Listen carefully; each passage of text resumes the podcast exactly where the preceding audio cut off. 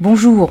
Ancien directeur des programmes de France 2, puis directeur général adjoint chargé de l'antenne et des programmes de France 24, directeur des programmes de RTL et en janvier 2013, directeur général de TV5 Monde et depuis avril 2020, président de la Fondation des Alliances françaises. Passionné de musique, Yves Bigot a écrit plusieurs ouvrages sur le sujet, dont en 2012 le livre Quelque chose en nous sur Michel Berger.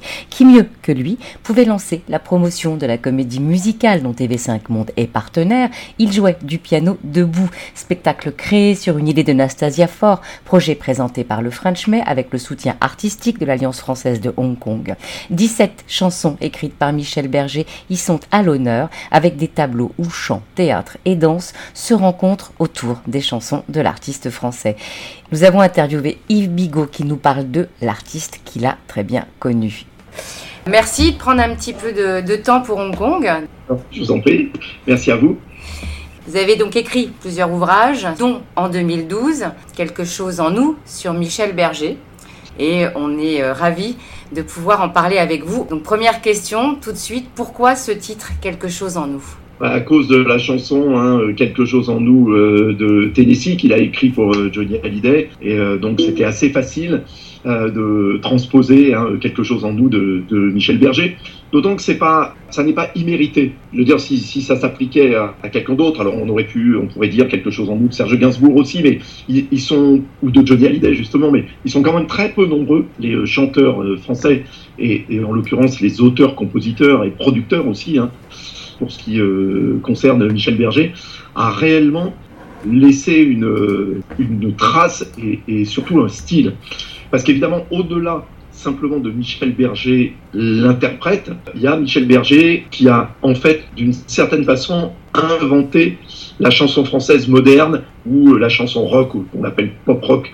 Mais c'est un véritable style, si vous voulez, de chanson française, entre guillemets, à l'américaine, donc euh, rythmée, avec un phrasé spécifique, où c'est la globalité qui importe le plus, c'est pas juste les paroles et la voix, et évidemment à travers son succès personnel, mais à travers d'abord ce style qu'il a inventé, évidemment tous les immenses succès que Michel a pu écrire et réaliser pour France Gall, pour Françoise Hardy, pour Johnny Hallyday, et à travers ses comédies musicales. Vous parlez de Michel Berger comme un, un producteur.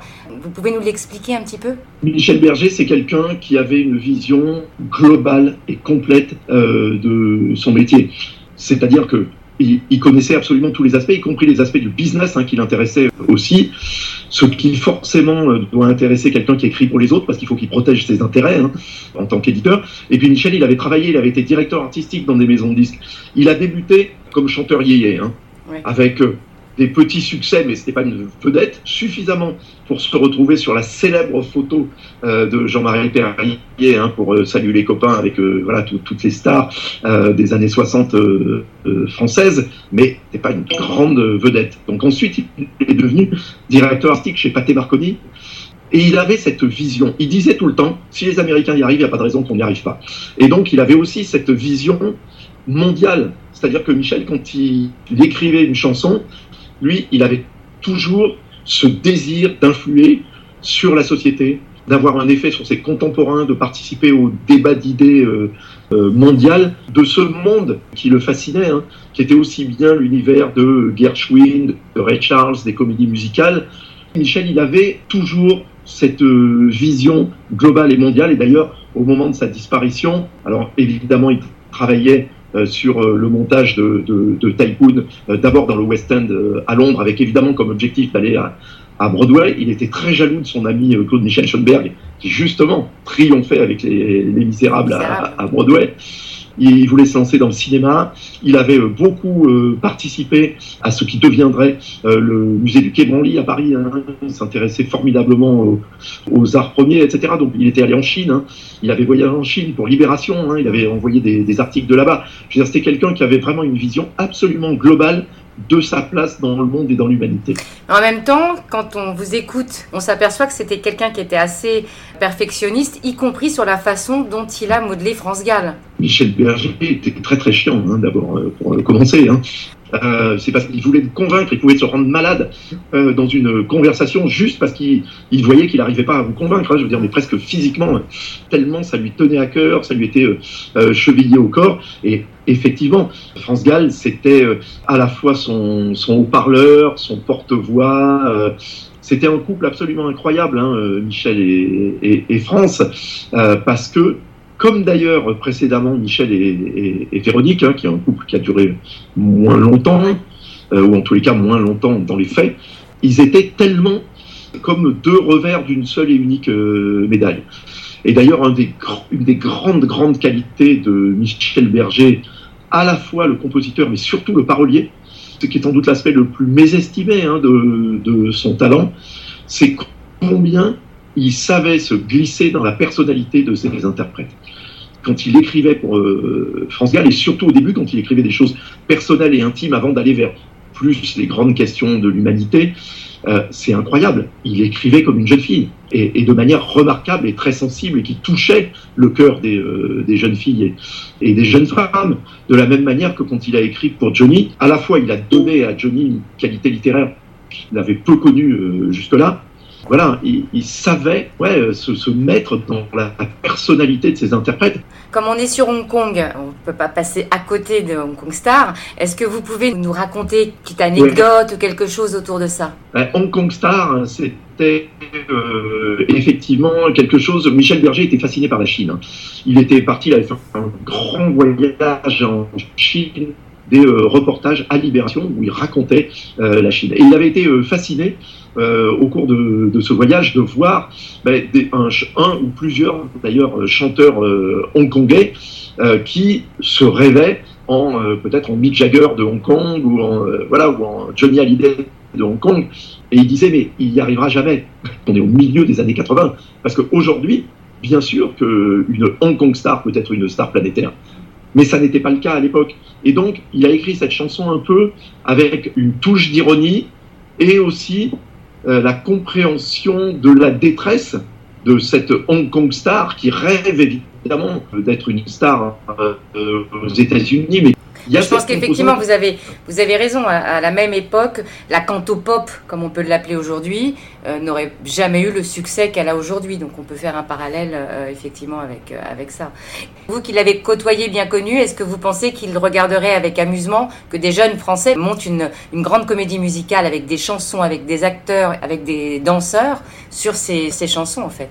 Michel Berger serait touché au cœur et aux larmes par euh, cette initiative euh, euh, hongkongaise. D'abord parce qu'il avait cette vision hein, planétaire de ce qu'il faisait, de sa musique. Mais aussi, surtout, c'est le premier qui a fait chanter la foule. C'est-à-dire qu'il voulait, pendant ses concerts, et France Gall, qui avait évidemment beaucoup plus de succès comme interprète que lui-même, c'était son rêve absolu. Et c'est le premier qui faisait en sorte que dans des grandes salles comme les Zéniths, euh, etc., il faisait reprendre les refrains de ses chansons par, euh, par le public. Et c'est lui aussi le premier, en tous les cas en France, euh, qui faisait allumer les briquets dans la salle.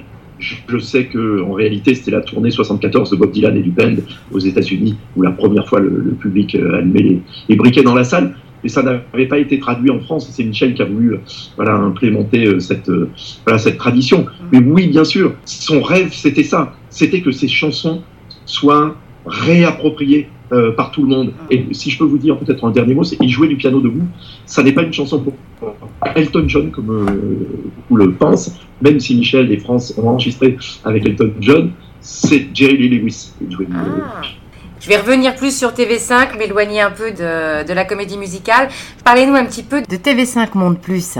TV5 Monde Plus, c'est la plateforme francophone mondiale et gratuite de TV5 Monde alors qui est euh, disponible soit via des applications, soit simplement sur le site hein, tv5plus.com. On n'a même pas nécessairement besoin de s'identifier, on peut s'identifier si on veut des services euh, supplémentaires, toujours gratuits, et sur laquelle vous trouvez 5000 heures de programmes, qui viennent évidemment des, pays qui sont euh, les pays financeurs de TV5 Monde, donc la France, la Suisse, le Canada, le Québec et la Belgique.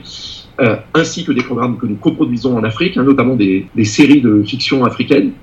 Et donc, vous trouvez aussi bien une offre de films de cinéma que de séries télévisées, de documentaires, mais aussi euh, de magazines. Et on, on, y trouve de l'animation hein, aussi pour euh, les programmes jeunesse, des programmes sur l'environnement, des concerts, de la musique, et même grâce à nos partenariats culturels avec le Collège de France et le Musée d'histoire naturelle, on y trouve les grandes conférences et les leçons inaugurales du, du Collège de France. Donc vous voyez, c'est une plateforme généraliste voilà, gratuite et, mondiale, et donc est disponible pour euh, tous les Hongkongais.